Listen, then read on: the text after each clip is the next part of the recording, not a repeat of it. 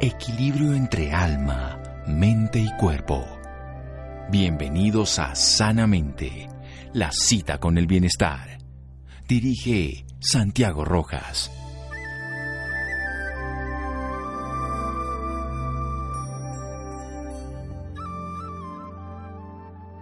Tu psiquiatra no te lo cuenta todo, Javier Carreño.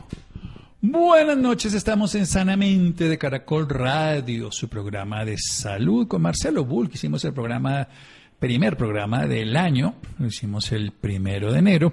Vamos a volver a hablar de un tema que ha aumentado por razones de todas las circunstancias de la pandemia, de la crisis social, de las preocupaciones de la vida, en fin, que es la depresión. Hay un lado psiquiátrico, hay un lado muy bien conocido, la neurociencia, hasta las teorías polivagales, la teoría que también tiene que ver con alteraciones neuroendocrinas, con la microbiota, en fin. Pero también podemos verlas desde otro lado de la salud mental, desde el punto de vista espiritual. Siempre todos los enfoques complementan una realidad. Eso es como un cubo de Rubik la vida tiene varias caras y hay que verlas todas. Por eso vamos a hablar con Marcelo Bulk, director de Brahma Kumaris Colombia, es meditador, él es conferencista, coach, autor internacional, se dedica al Raja Yoga y a la enseñanza de la conciencia espiritual. Querido Marcelo, buenas noches y gracias por acompañarnos. Buenas noches, Santiago, y pues qué gusto estar de nuevo con ustedes, especialmente en este año tan afortunado, un año con muchas oportunidades.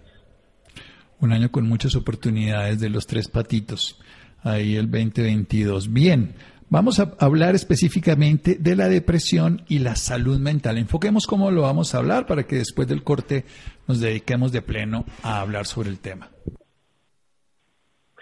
Listo, sí, pues la idea es, es, es que verifiquemos un poco cómo está nuestro estado mental hoy. Ok, hay una parte donde hay, enfermedades, enfermedades que son graves y deben ser cuidadas, pero hay antes de la enfermedad, cuando te sientes demasiado triste, demasiado angustiado, demasiado estresado, ¿ya? Esa es la parte que todavía podemos trabajar antes de ir a un hospital, ir a un médico, etc.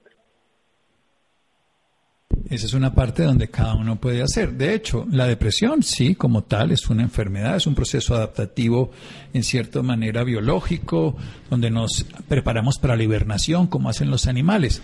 Sin embargo, cuando ya persiste, cuando afecta nuestra condición social, nuestra capacidad laboral, nuestra posición cognitiva, nuestra condición incluso física y afecta a la salud, pues es un tema médico. Pero hay un intervalo, hay un espacio, hay muchos procesos donde el ser humano no se da cuenta que está cayendo en tristeza, en apatía, en desilusión, en pérdida del sentido de la vida.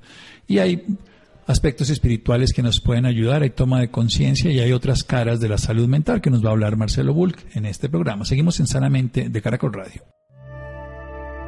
Síganos escuchando por salud. Ya regresamos a Sanamente. Bienestar en Caracol Radio. Seguimos en Sanamente.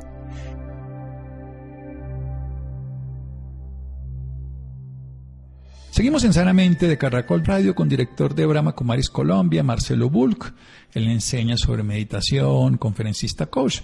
Las personas depresivas requieren un acompañamiento integral. Si tienen realmente una depresión y diagnosticada, requieren muchos procesos en cuanto a hábitos de vida saludable, hacer ejercicio, por ejemplo, se sabe, dormir bien, generar una valoración de la autoestima, una alimentación saludable y también, obviamente, en algunos casos la medicación. Esto ya es un proceso integral. Pero hay aspectos íntimos muy profundos de los que vamos a hablar aquí. Adelante, Marcelo. Mira, eh, eso es verdad. Vemos uma situação, seja, nós levamos já dois anos de pandemia e mais. É, é uma situação onde a gente está aterrorizada em muitos aspectos, é, muita gente perdeu seu trabalho, é, houve problemas com as famílias, é, saúde, etc. Então, claro, todos esses são fatores externos que me vão afetar. Mas então vem minha resposta interna. Como la respondo? Um, forma de pensar é de que maneira me estou sintonizando. O seja, pongamos um exemplo. Se alguém, se estás passando por la calle e alguém te lança uma pedra, y tú le devuelves la piedra, ¿qué estás haciendo? Le estás dando la herramienta de vuelta, o sea, esa persona te puede lanzar de nuevo la piedra y así van a quedar todo el tiempo. Pero si tú no le devuelves la piedra, si tú le devuelves una sonrisa, si tú vas y tratas de conversar con esa persona, ahí tú entras en sintonía con esa situación de una forma positiva y no negativa. Pero lo que nosotros estamos haciendo es simplemente reaccionando a las situaciones. Y mucha gente está entrando en, en una situación muy negativa, como un pozo oscuro, ¿ya? Y esa persona está entrando, entrando, entrando, y llegará un momento en que no podrá salir más. Entonces, en vez de sintonizar negativamente, o sea, las cosas están mal, me tiran una piedra. Yo me siento mal, le devuelvo la piedra. En vez de eso, déjame ver otras formas creativas. No es decir que ah, todo está lindo y salir, salir bailando como en la película Encanto, pero sí es reflexionar, es pensar, es conversar con uno mismo, con otras personas, tal vez estudiar más, meditar más. Eso ayuda a que uno sintonice positivamente con las situaciones y no negativamente. Bien, es exactamente lo que hacemos en la radio. Una persona puede sintonizarse con una emisora que le hablan de unos temas, escuchar otra emisora que hablan de otros temas. Es una decisión donde nos comunicamos. Pues nos sintonizamos con nuestro lado favorable, con nuestro sabio interior en la reflexión, con ese silencio y que abarca la conciencia, que es la espiritualidad en la meditación. Nos comunicamos con literatura que sea adecuada y entonces leemos y estudiamos. También nos comunicamos con el cuerpo y nos damos cuenta qué pasa. ¿Qué ocurre en el ser humano que tiene una ideación permanente negativa, pesimista, autodestructiva? Sí, es, eso mucha gente habla, ¿no? Hay el ejemplo de que si estás pasando por una carretera y de un lado hay flores, hay, hay montañas lindísimas, cosas bellísimas, pero del otro lado hay un accidente, adivina cuál de los dos lados vas a mirar. O sea, sí, hay una tendencia del ser humano de mirar lo negativo. Según algunos estudiosos, es como una especie de, de sensación de que, wow, por lo menos no fue conmigo. Eso es como una especie de un estímulo, entre comillas. Pero la realidad es que eso yo puedo controlar, ¿ya? O sea, si cada vez que tiendo a ir a lo negativo, y yo soy de Capricornio, y además nací en São Paulo, no hay nada más pesimista que eso, negativo que eso. O sea, es muy fácil para un capricorniano de São Paulo ir directo a lo negativo y aumentarlo. Entonces yo aprendí a controlar eso a partir de tres ejercicios básicos, ¿ya? En uno es, obviamente, la meditación, que me va dando poder, me va dando fuerza y me ayuda a mirar las flores, ¿ya? sin negar pues, que hay un accidente, ¿ya? pero yo prefiero las flores. Entonces, ese es un primer ejercicio que me ayuda mucho a no entrar en ese pozo oscuro que a veces nosotros nos metemos. Porque las situaciones no tenemos tanto control. No podemos querer solo días soleados, particularmente si estás en Bogotá. A veces aparece, a veces no. ¿ya? Pero, pero sí yo puedo, si es un día oscuro y feo, poner un saco más, protegerme un poquito más, igual salir, igual disfrutar. Entonces, el primer ejercicio que yo sugeriría es meditar de forma regular. Eso va a aumentar mi capacidad de resistir a toda esa negatividad, a toda esa cosa oscura ahí que es como un huracán que va trayendo y jalando a las personas. Muy bien.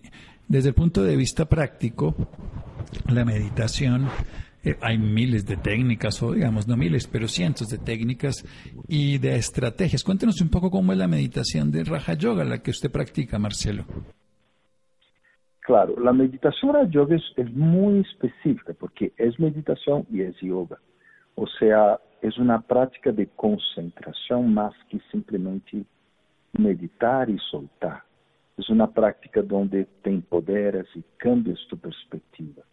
Eh, y eso lo hacemos a partir de, de positivos construidos, vamos hablando em um diálogo interno com o mesmo, onde eu vou percebendo a realidade positiva que tenho. Não me estou inventando, eu sou positivo. Pode que eu tenha muitas coisas negativas, certo? Mas tenho também muitas coisas positivas. Então, na meditação e na yoga vamos trabalhando com isso e também tocamos o tema de Deus para aqueles que estão abertos a um Deus não religioso. Então, aí também nós tomamos de Deus aún mais positividade, aún mais energia, aún mais força. E com isso eu me protejo de toda essa negatividade que há. Porque a vezes a energia é, é como muito oscura e é muito fácil que uno também quede muito negativo.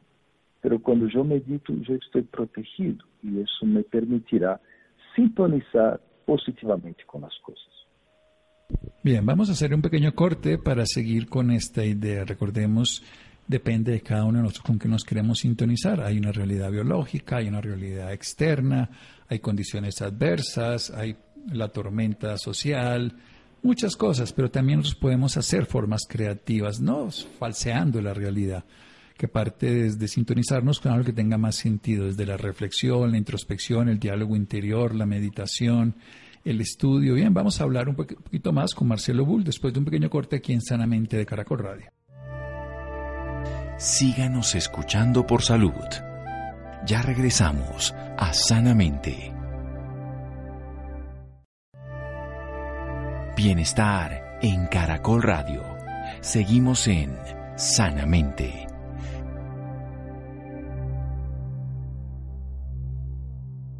Seguimos en Sanamente de Caracol Radio. La depresión es un hecho real, debe ser atendida, debe buscar un soporte profesional, una ayuda integral, un aspecto interno. Es también esa respuesta que hacemos nosotros frente a lo que nos ocurre en la vida. No podemos controlar, no podemos cambiar el clima, por ejemplo, las condiciones externas, pero podemos tomar un punto de vista diferente. Y nos está hablando de tres estrategias, pero eso nos decía Marcelo Bull, director de Abraham Kumaris, en la meditación, el tipo de meditación que él hace del, del Raja Yoga. Y básicamente se ha hablado de ir en una carretera. Uno puede mirar hacia un lado o hacia el otro y escoger lo que quiere mirar, el choque o las flores, pero básicamente existen las realidades externas, adversas, complejas. También existe a veces esa cantidad interna de negativismo, de predisponernos, de pensar que porque nacimos en un momento o en un lugar estamos ya destinados a sufrir. Y si bien es cierto, ese es nuestro pasado, podemos cambiarlo. La memoria es el último recuerdo y podemos crear nuevos recuerdos ahora. Nos ha hablado de tres estrategias, nos, las, nos nombró tres, ahora dijo solo una. Vamos a seguir avanzando para aprender de las otras estrategias. Empezamos con la meditación. ¿Qué más hacemos, Marcelo? Bueno, mira, la segunda estrategia es, eh, es un ejercicio que, bueno, cada uno puede practicar de la forma que, que sepa que lo pueda, pero es un ejercicio de retroalimentación positiva. ou seja, de eu buscar mais lo positivo, já. Ou seja, há tantas notícias negativas, há tanta negatividade, por donde quiera, pero também há tanta coisa positiva. Então, eu sempre dou o exemplo dos algoritmos, não, de Facebook ou de qualquer plataforma, onde o algoritmo vai aprendendo o que a ti te gusta. E de repente, um dia eu notei que em minha página só apareciam coisas positivas, não aparecia absolutamente nada negativo. Mientras que nas páginas de outras pessoas só apareciam coisas negativas. Então, a partir de eu rechazar o negativo e mais bem focar-me no positivo, isso me ajudou bastante. Então, isso pode vir a partir de leituras positivas. Incluso Brahma Kumaris tem um serviço que a gente canta, que é o regalo da alma, que é um ponto positivo que ele chega a seu celular, isso ajuda, e tantas organizações estão fazendo o mesmo. Isso ajuda muito, tá? Ou simplesmente não pode trabalhar em afirmações positivas e começar a pensar mais, a falar mais positivamente de mim mesmo, verificar minha linguagem, ou seja, como estou falando. Toda essa criação positiva me ajuda a sair dessa situação mais oscura. Me ajuda a ver possibilidades, ver outras outras oportunidades que há. Porque ai, ai, só eu tenho que abrir mais os olhos. E essa retroalimentação positiva, uau, ajuda muchísimo. Incluso hay una página de internet, por los que hablan inglés, creo que está en español, que se llama Los Humanos de Nova York, es buenísima, Humans of New York. E é muito interessante como situações muito feias, é um chico que sai por las calles de Nova York tomando foto escutando a gente, ele logra cenas tão bonitas. Ou seja, incluso algumas fotos de pessoas que não são modelos nem nada, pero ele logra cenas parecer bonito. Por quê? Porque seu enfoque é melhorar, é dar-lhe a voz, ajudá-los a ver melhores possibilidades. E é incrível, nunca vi uma página com tantos comentários positivos. A gente que lo mira é como uma lluvia, miles e miles de pessoas comentando sobre uma pessoa de forma positiva. Isso ajuda bastante. Então, ser mais positivo, mas principalmente busca mais retroalimentação, input positivo para ti. Um input positivo que además es el mismo mundo con otros ojos, es ver lo que yo quiero ver de la realidad. La realidad está ahí. De hecho, muchas personas hasta de la basura hacen arte. La naturaleza de la basura, cuando lo permitimos degradar, puede producir del abono, por decirlo de alguna manera, genera la posibilidad de estiércol un abono que transforma las cosas. Es un punto de vista. Entendemos la dificultad, entendemos la realidad, entendemos el uso de los medicamentos, entendemos la necesidad de tener un estilo de vida solar, pero también de ese apoyo interior. Y nos da Marcelo Bulk una cara de la salud mental desde la meditación, donde se puede ver la realidad tal cual como es, ver lo favorable y lo desfavorable y empezar una retroalimentación positiva, llenar ese algoritmo de nuestro pensamiento. Hay una historia muy sencilla, la memoria se mueve como el pensamiento, el pensamiento es movimiento de la memoria. Si yo recuerdo algo, es lo que he puesto allí, como en mi computador, cuando lo abro es lo que le he puesto, lo que le he escrito en ese Word de la vida. Así que es lo que yo voy colocando va siendo lo que va a salir después. Así que voy a ir sembrando semillas que van a florecer y no sembrar maleza. ¿Y cuál es la tercera, Marcelo?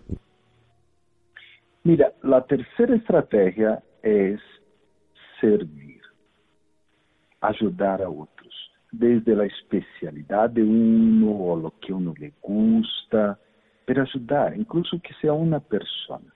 El servicio tiene algo muy secreto por detrás, porque aunque yo esté sintiendo mal y las cosas no estén bien, cuando tú vas y haces algo para otras personas, tienes que dar lo mejor para esas personas.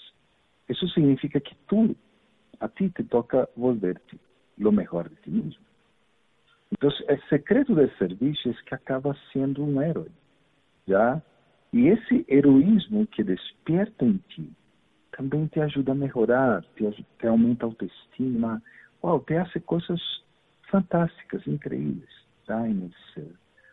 Eu, pois, já levo 39 anos com Brahma Kumaris, acabei de celebrar isso, um, e, e, realmente eu he visto com meus olhos, em mim, em outras pessoas, como a vezes uno não está bem, as coisas não estão funcionando, uh, sabe, esses dias aí meio, meio escuros, em Brasil decimos que uno saiu da cama com o pé esquerdo e todo saiu mal, Pero quando começas a ajudar a outros, a cooperar com outros, a hacerles a vida de outras pessoas melhor, imediatamente empiezas a experimentar algo, sabe? Empiezas a experimentar um, como uma llamita aí que surge no coração e te vai calentando desde adentro. E vai aumentando tu perspectiva, melhorando tu forma de ver a los demás. Sabe? É algo, é algo incrível, é algo fantástico que haya tantas personas con problemas en el mundo. Y tú que me escuchas tienes la solución de muchos de esos problemas. Entonces, cuando tú vas y sirves a otras personas, eso te da la fuerza para vencer también y superar tus propios problemas. Ese es un secreto muy profundo del servicio. Servir. El que vive para servir sirve para vivir, el que no vive para servir no sirve para vivir, diría ese refrán popular. ¿Cómo saber que podemos dar lo mejor de nosotros cuando sentimos que no servimos para nada, cuando uno está deprimido, cuando está triste, cuando está batido, cuando está frustrado, cuando las cosas que espera no salen, siente que la vida no tiene sentido y lo que menos puedes aportar? ¿Cómo reconocer que tenemos no solo esa fuerza divina espiritual, sino esa capacidad mundana y humana de ser útiles? Bueno, normalmente lo mejor sería asociarte con personas o grupos o organizaciones, ¿no? Casi todas las organizaciones espirituales, por ejemplo, eh, utilizan el trabajo de voluntarios. Eh, hay también formas sencillas. Uno entra por internet y busca voluntariado y ahí hay posibilidades. O sea, si te sientes mal, es cierto, es duro, pero empiezas nomás. Apenas empiezas a hacer algo, a ayudar a otras personas, principalmente apoiado por uma rede, uma organização, que te dá uma sensação de segurança, uma sensação de que, pois, eu sim puedo hacerlo, isso é fantástico. Pero há casos, há casos muito específicos, não? Há um alcalde em Brasília, é como uma estrela allá, e ele, nas horas livres que tem, ele tem uma escova dessas de cai, que são escovas grandíssimas, e ele sabe a varrer a cai. Já, assim de sencillo. Ele, quando ele está livre, ele toma a escova e sai a varrer a cai como um trabalhador normal. E, e isso a la gente le encanta, a gente queda fascinada por isso. E é algo muito simples. Uno pode, por exemplo, estar pendente de los vecinos. De pronto, há um vecino que não has visto salir muito, eh, ou há uma vecina que está com a cara feia por demasiados dias. Quizá algo que puedas fazer, não? Puedas sorrir, regalar a planta dessa pessoa. O sea, há sempre algo que uno pode fazer. Algo pequeno. Não trate, não, não hablamos de ser voluntário, voluntário de ir a ajudar pois em um avalanche ou algo assim, pero sim um voluntário em termos de que puedo, qual é a minha capacidade. E essa capacidade tu la multiplicarás, porque vas a utilizar, vas a ajudar a outros. E quando tu multipliques, uau, vai começar o cambio positivo dentro de tu próprio ser. ese cambio positivo. Cuando damos, recibimos esta famosa frase de Francisco de Asís. Hay algo que es fundamental también desde el punto de vista práctico. Hablemos de ese pasado que le pesa tanto a una persona en tristeza, algo que ocurrió hace un tiempo, que no se puede sacar de la cabeza, algo que ocurrió de alguna manera y sea como sea, lo tenemos tan presente que no lo olvidamos. Pues cuando venga el pasado, eh, la mejor forma es buscar un, un momento de reflexión. Mira, aunque haya muchas tormentas de pensamientos y emociones en la cabeza, siempre hay un momentito de calma. Entonces, en ese momento de calma, pregúntate, ¿qué aprendí de esa lección? Listo, el pasado, por ejemplo, alguien se fue, alguien muy importante se fue, eh, eso de pronto no deja un aprendizaje, solo deja tristeza, pero no puede pensar, bueno, Déjame recordar memórias positivas desse ser humano. Déjame pensar algo positivo dessa pessoa. Déjame ver como quão lindo foi minha vida nesse passado que eu recuerdo. Sabe, eh, não é tão difícil manejar o passado. Já. Outra coisa que podes fazer é escrever um livro sobre o passado. Se é tão interessante, escreva. Isso te vai ajudar a sacá-lo de, de, tu, de tu peito, de tu energia. Ou seja, há sempre uma forma, sempre algo que podes fazer. E para evitar deixar agobiar-te por la tristeza, outra forma é fazer algo em el presente. Nuestra diretora mundial faleceu há dois anos, Daddy Yankee. Ela solia, ela solia ser a gente fazer tarefas muito físicas, muito mundanas, tipo secar a louça, lavá-la. Se veia alguém com problemas, ela mandava lavar olhas bem pesadas e bem duras, porque ao ser algo físico, particularmente algo que é duro, onde uno tem que usar muita energia física, a mente que está divagando hacia o passado, de novo se ancla no presente. E desde aí a pessoa pode trabalhar sua parte positiva. Toda a gente tem essa técnica, não? E eu estive com ela duas semanas em Londres uma vez e realmente é, é incrível. Ela não deixa uno quieto nem sequer um momento. Ela sempre estava pendente que eu não estivesse bem, sempre. E essa era uma das de las tácticas que usaba. Darle algo para alguien hacer, aunque sea pequeño, aunque sea algo chiquito, no importa. Aunque sea algo chiquito, no importa. Como dicen, grano grano señala la gallina. En este caso, poquito a poquito vamos transformando nuestra vida, sanando nuestro pasado. Y hay que recordar, a veces esperamos que los medicamentos, siempre pensamos que viene la vacuna y nos cura, viene el medicamento y nos sana, viene la divinidad y nos arregla todo, pero hay una fuerza interior que está en el organismo, que es la que nos sostiene vivos y esa es la que tenemos que activar. Por eso Marcelo nos invita a practicar alguna estrategia de meditación, de reflexión, de introspección, una retroalimentación permanente positiva y por supuesto la capacidad de servir. Hablemos un poco del amor, ¿no? Ese amor de pareja que también es útil, no ese amor de madre que es indispensable para la primera etapa de la vida, sino ese amor a la vida, ¿cómo, lo fortalecemos? Para amar realmente la vida como esencia misma.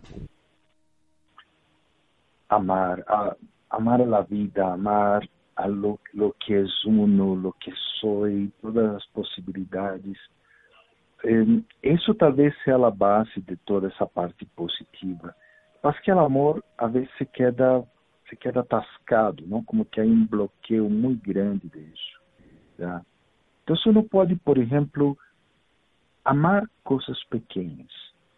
Entonces digamos que yo me propongo una meta para el día, una meta muy chiquita já de despertar meia hora antes, eh, de falar com três pessoas que eu não he hablado, de sair a vender e lograr vender uma certa quantidade de coisas ou de conseguir um trabalho. Pero mientras mais chiquita seja a meta, mais fácil será. E apenas logres cumprir essa meta, aunque seja chiquita, mostra tu amor a ti mesmo. Cómprate algo que te guste, ou cocina algo que a ti te gusta comer, ou simplesmente senta-te a ver o crepúsculo, que em Bogotá a vezes é belíssimo, pero poucas pessoas lo observam. Disfruta um pouquinho mais, sale a caminhar por um, por um parque como um prêmio por isso que existe. Porque, como tu dizias, é o amor da madre, não? Seja, se ele faz algo bonito, a madre le vai e le cocina papas fritas, não? Pelo contrário, ele hace brócolis para castigar. Então, esse amor ajuda também a reforçar o positivo de mim mesmo. Ou seja, há tantas possibilidades de, de uno reforçar seu positivo. E é importante uno estar atento a não deixar-se levar por el reforço negativo que infelizmente também se apresenta em muitas possibilidades. A oportunidade sempre se apresenta. Me gusta mucho ese enfoque que siempre da Marcelo, suave, práctico, directo y responsable. ¿Y este año qué vamos a hacer? ¿Qué va a hacer Brahma Kumaris, Marcelo? Se nos está acabando ya el tiempo, pero ustedes tienen una formación muy bella, tienen un trabajo muy serio, responsable, amoroso, altruista además. Gracias, no, muchas gracias, gracias por las invitaciones en, en tu programa ahí que es súper importante. Mira, eh, mañana, 18 de enero, de hecho, Nosotros estamos celebrando um dia muito especial a nível mundial. É o dia que nosso fundador eh, se foi, faleceu, e nós o respeitamos muito. É um dia de silêncio. Então, o jueves, dia 20, vamos a ter um programa público presencial em Bogotá.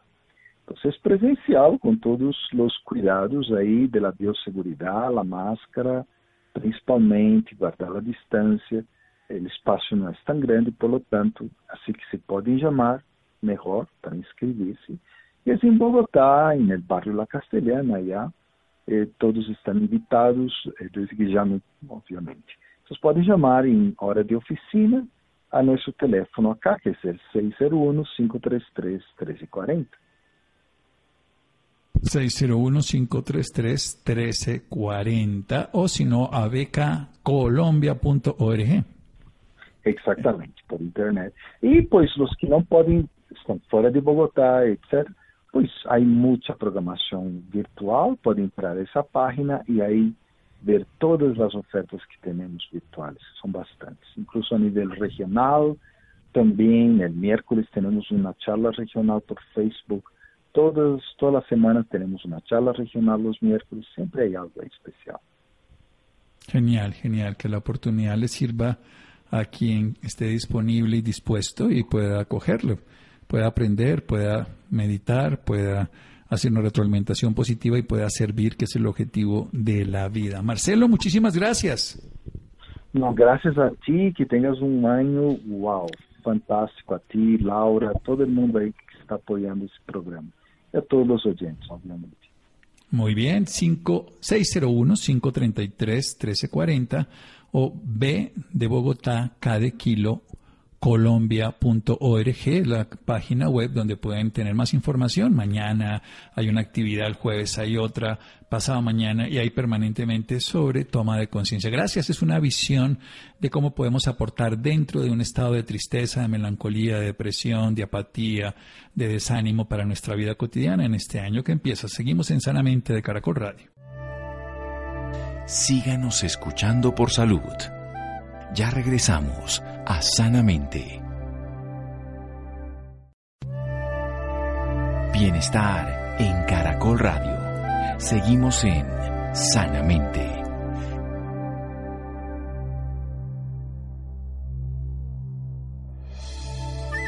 Seguimos en Sanamente de Caracol Radio. Bien, Laurita, cuéntanos un poco el comité de expertos que advierte que solo un derivado de los componentes del cannabis puede ser útil para el tratamiento de la epilepsia refractaria. ¿Cómo es esto? Hola, muy buenas noches Santiago para usted y para todas las personas que nos sintonizan a esta hora. Claro que sí, Santiago.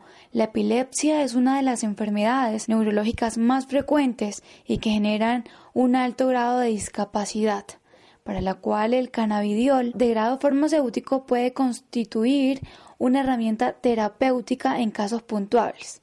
Para hablarnos un poco más sobre este tema nos acompaña en la noche de hoy el doctor Juan David Roa. Él es neuropediatra e intensivista pediatra de la Universidad Nacional de Colombia. Doctor Juan David, muy buenas noches y bienvenido a Sanamente de Caracol Radio. Bueno, muy buenas noches, muchísimas gracias por la invitación y un saludo a toda la gente que nos está viendo en este momento. Bueno, doctor, para iniciar, háblenos un poco de la epilepsia. ¿De qué se trata esta patología? La epilepsia es una enfermedad crónica que consiste en una serie de descargas eh, neurológicas anormales que pueden o no pueden producir eh, reacciones en el cuerpo. Es decir, yo puedo tener convulsiones o puedo tener otro tipo de manifestaciones, pero son relacionadas precisamente con esta descarga cerebral anormal. Doctor, ¿y quiénes son más propensos a tener esta enfermedad? La epilepsia es una enfermedad que se produce en todas las edades de la vida sin embargo, los dos extremos de, la vida son los extremos en los que más frecuentemente se puede producir la enfermedad, es decir, en niños pequeños y en adultos mayores. Es una enfermedad muy frecuente, en Colombia más o menos dos de cada 100 personas pueden, pueden padecer epilepsia, entonces es muy frecuente.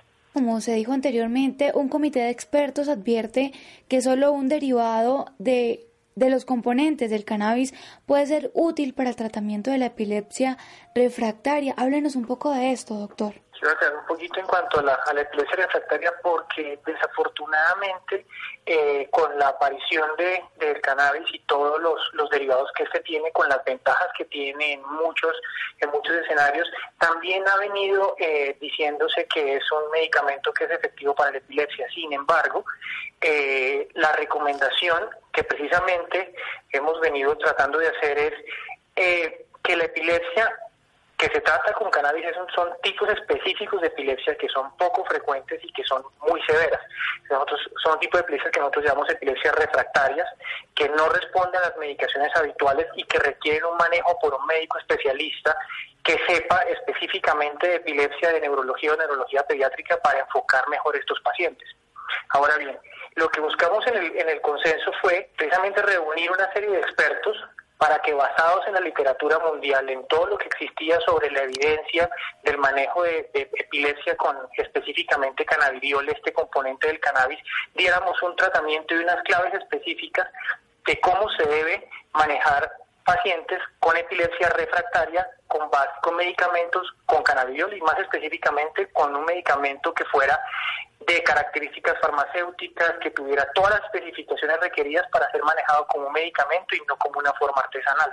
¿Y quiénes pueden eh, tener acceso a este tratamiento? El La indicación específica es para unos tipos de epilepsias que son denominados epilepsias refractarias, epilepsias que no responden a medicamentos y que son evidentemente manejadas por neurólogos o neurólogos pediatras expertos en este tipo de pacientes. No es para cualquier persona ni cualquier persona que tenga epilepsia, sino un porcentaje mucho más pequeño de pacientes con epilepsia que no sean respondedoras a otros medicamentos. Y por ejemplo, eh, usted me habla de, de la epilepsia refractaria. ¿Esta patología le puede dar también a los bebés? Tenemos pacientes de, edades muy pequeñas hasta edades muy avanzadas con este tipo de epilepsia. Entonces es, poco frecuente, sí, definitivamente, pero sí hay niños pequeños, bebés que tienen epilepsias que no se controlan con los medicamentos de elección. Generalmente cuando uno tiene una persona con epilepsia, como les decía, siendo una enfermedad muy frecuente, el manejo inicial en un porcentaje muy alto de las personas cuando se enfocan de manera adecuada, cuando son vistas por un especialista, cuando se trata y la persona sigue las recomendaciones que ese especialista le da, se puede controlar fácilmente. Sin embargo, hasta en un 30%, es decir, 3 de cada 10 personas no logran controlar esa epilepsia a pesar de ese manejo. Eh, y en uno de estos tipos específicos de epilepsias, el cannabidiol puede tener, puede tener una, una, una indicación específica. También quería preguntarle por las contraindicaciones. Una de las recomendaciones que estábamos dando en el consenso, nos reunimos tratando de establecer cuáles son las mejores recomendaciones, es, bueno, a qué pacientes viene dirigida, cuál es la indicación, cuál es la eficacia, cuál es la seguridad, y sabemos que es un medicamento seguro, pero es un medicamento seguro, pero cuyas indicaciones muy puntuales. Entonces, una vez la persona que sufre de epilepsia, que es vista por, el, por, por su médico especialista eh, y considera que cursa con estas enfermedades de estos tipos específicos de epilepsia refractaria, puede utilizar ese medicamento, pero con unas recomendaciones específicas de cómo se lo voy a dar, qué tipo de, qué tipo de medicación voy a usar, y en este caso la recomendación es siempre utilizar un fármaco que tenga... Eh, las aprobaciones, que haya pasado por todo el proceso de, seguridad y de, manejo que tiene solamente un, un, fármaco de grado farmacéutico. Entonces, una vez se tenga este, la indicación es que el médico que está manejando ese paciente, e idealmente un neurólogo o un neurólogo pediatra, eh, especifique cuál es la forma como debe recibir su medicamento, cuáles son las mejores indicaciones, con qué medicamentos se puede combinar y con qué medicamentos debe tener unas recomendaciones específicas, porque estamos hablando de pacientes que tienen ya varios medicamentos, que han tenido varios tratamientos anteriores y que requieren unas recomendaciones muy puntuales y especiales para poderlo manejar de manera más adecuada. Doctor, y por ejemplo las personas que nos están escuchando en este momento y deseen, no, no, conozcan mucho sobre el tratamiento y lo necesiten, ¿dónde lo pueden, dónde pueden encontrar más información? La, afortunadamente, tanto la Sociedad de Neurología Infantil como la Sociedad de Neurología están desarrollando, más allá del, del, consenso que ya tenemos, que lo pueden encontrar en la página de, la Asociación Colombiana de Neurología Infantil, eh, la Asociación Colombiana de Neurología y otras asociaciones están tratando de buscar la manera de establecer los mejores lineamientos para que la gente tenga por lo menos la educación y el, y el conocimiento adecuado de cómo se tiene que utilizar este tipo de medicamentos. Hay que tener en cuenta que estamos hablando específicamente de algo que lo tengo que manejar como manejo un medicamento, con una prescripción médica específica, eh, con unas recomendaciones hechas por el médico. Entonces, para aquellas personas que eh, están interesados al respecto, la mejor recomendación es acuda a su médico y consulte con su médico si usted puede ser un candidato para este tipo de opciones. Esta recomendación es muy importante porque desafortunadamente con, con el con el boom de las de los medicamentos con base en cannabis pues existen muchas preparaciones eh, y de estas muchísimas no tienen las indicaciones y las recomendaciones específicas que debe tener algo como, como un medicamento que tenga las características farmacéuticas. Entonces hay que tener mucho cuidado y la recomendación incluso que hacemos nosotros desde el comité de expertos es utilicen medicamentos que tengan eh, las especificaciones y todo lo que un medicamento farmacéutico me puede dar. Esa es la recomendación más importante. Y siempre acuda a su médico y haga esto de la mano de su, de, su médico y especialmente el médico neurólogo, el médico neurólogo pediatra, que son los que estarían en condiciones de tratar de orientarlo en la mejor forma de hacerlo. Perfecto, doctor. Muchísimas gracias, doctor Juan David, por esta valiosa información y por acompañarnos esta noche en Sanamente de Caracol Radio. A ustedes muchísimas gracias y un saludo para todos. Buenas noches. Interesante, gracias. Mi querida Laura, A gracias a Iván también, a Rolando, a Ricardo Bedoya, a Freddy, a Jessy Rodríguez. Quédense con una voz en el camino con Ley Martín. Caracol piensa en ti. Buenas noches.